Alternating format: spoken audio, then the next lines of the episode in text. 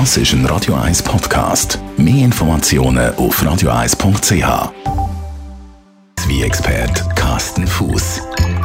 Ja, man kann natürlich in die ganz, ganz, ganz grossen weltberühmten Weingebiete fahren, für die grossen Degustationen, für die grossen Spaziergänge durch die Rebberge. Aber hm, für das muss man eigentlich gar nicht so, so weit reisen, weil auch bei uns um die Ecke gibt es Möglichkeiten und da ideal dafür Tag von der offenen Weinkeller bei uns in der Region. Carsten Fuß, Radio 1, Weinexperte, was passiert da?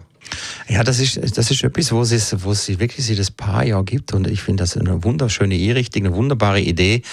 Da öffnet über 190 Viehkeller, Wiebaubetrieb ihre Pforte, ihre Kellertüren äh, und das findet immer so im, im, im Frühling statt und mhm. das Jahr, ich meine, haben ja eh der Drang rauszugehen, dann im Frühling, äh, 30. April und 1. Mai findet das statt. Also das sind diese, das sind diese zwei Tage, wo einfach unglaublich viele Winzer und äh, eben nicht nur die, die große Betrieb, wo man so kennt und wo sie Infrastruktur aber sondern auch kleine, wo man wirklich so kleine Familienbetriebe besuchen kann.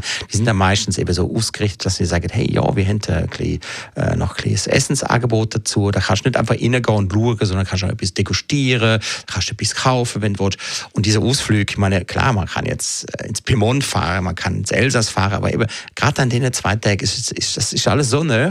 Und da kannst du wirklich ein schönes Ausflug machen in den Weinkeller. Und auch wenn das Wetter wüst wäre, zwei Tage, gehst du halt in den Keller. Eben in den Keller runter degustieren und äh, die Winzer kennenlernen. Ja, was ist, ich meine, wir haben in in der Region, wir haben so lässige Winzer und, und Betriebe und, und, und der Bedarf nach, nach Schweizer wie ist ja eh so gestiegen in den letzten Jahren. Das hat sicherlich auch mit dem mit, mit unserer sagen wir bewussteren Umgang zu tun mit dem mit dem Produkt wie aber auch mit der Qualitätssteigerung die letzten Jahrzehnte.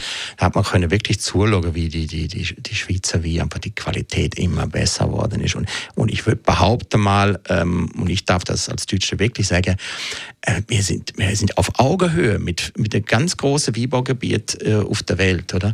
Das Problem, wo wir in der Schweiz haben, ist nur ein einziges. Wir machen alles, wir machen viel zu wenig und wir trinken alles selber.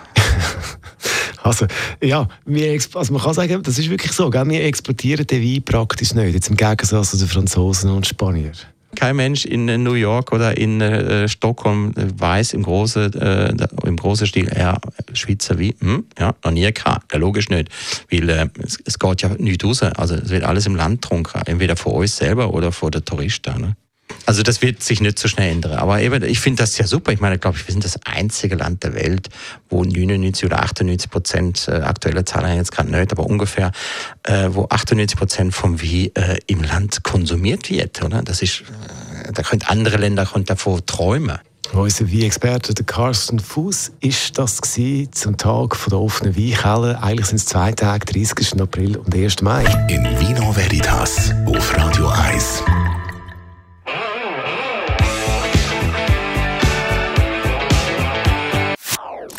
Das ist ein Radio 1 Podcast. Mehr Informationen auf radio1.ch.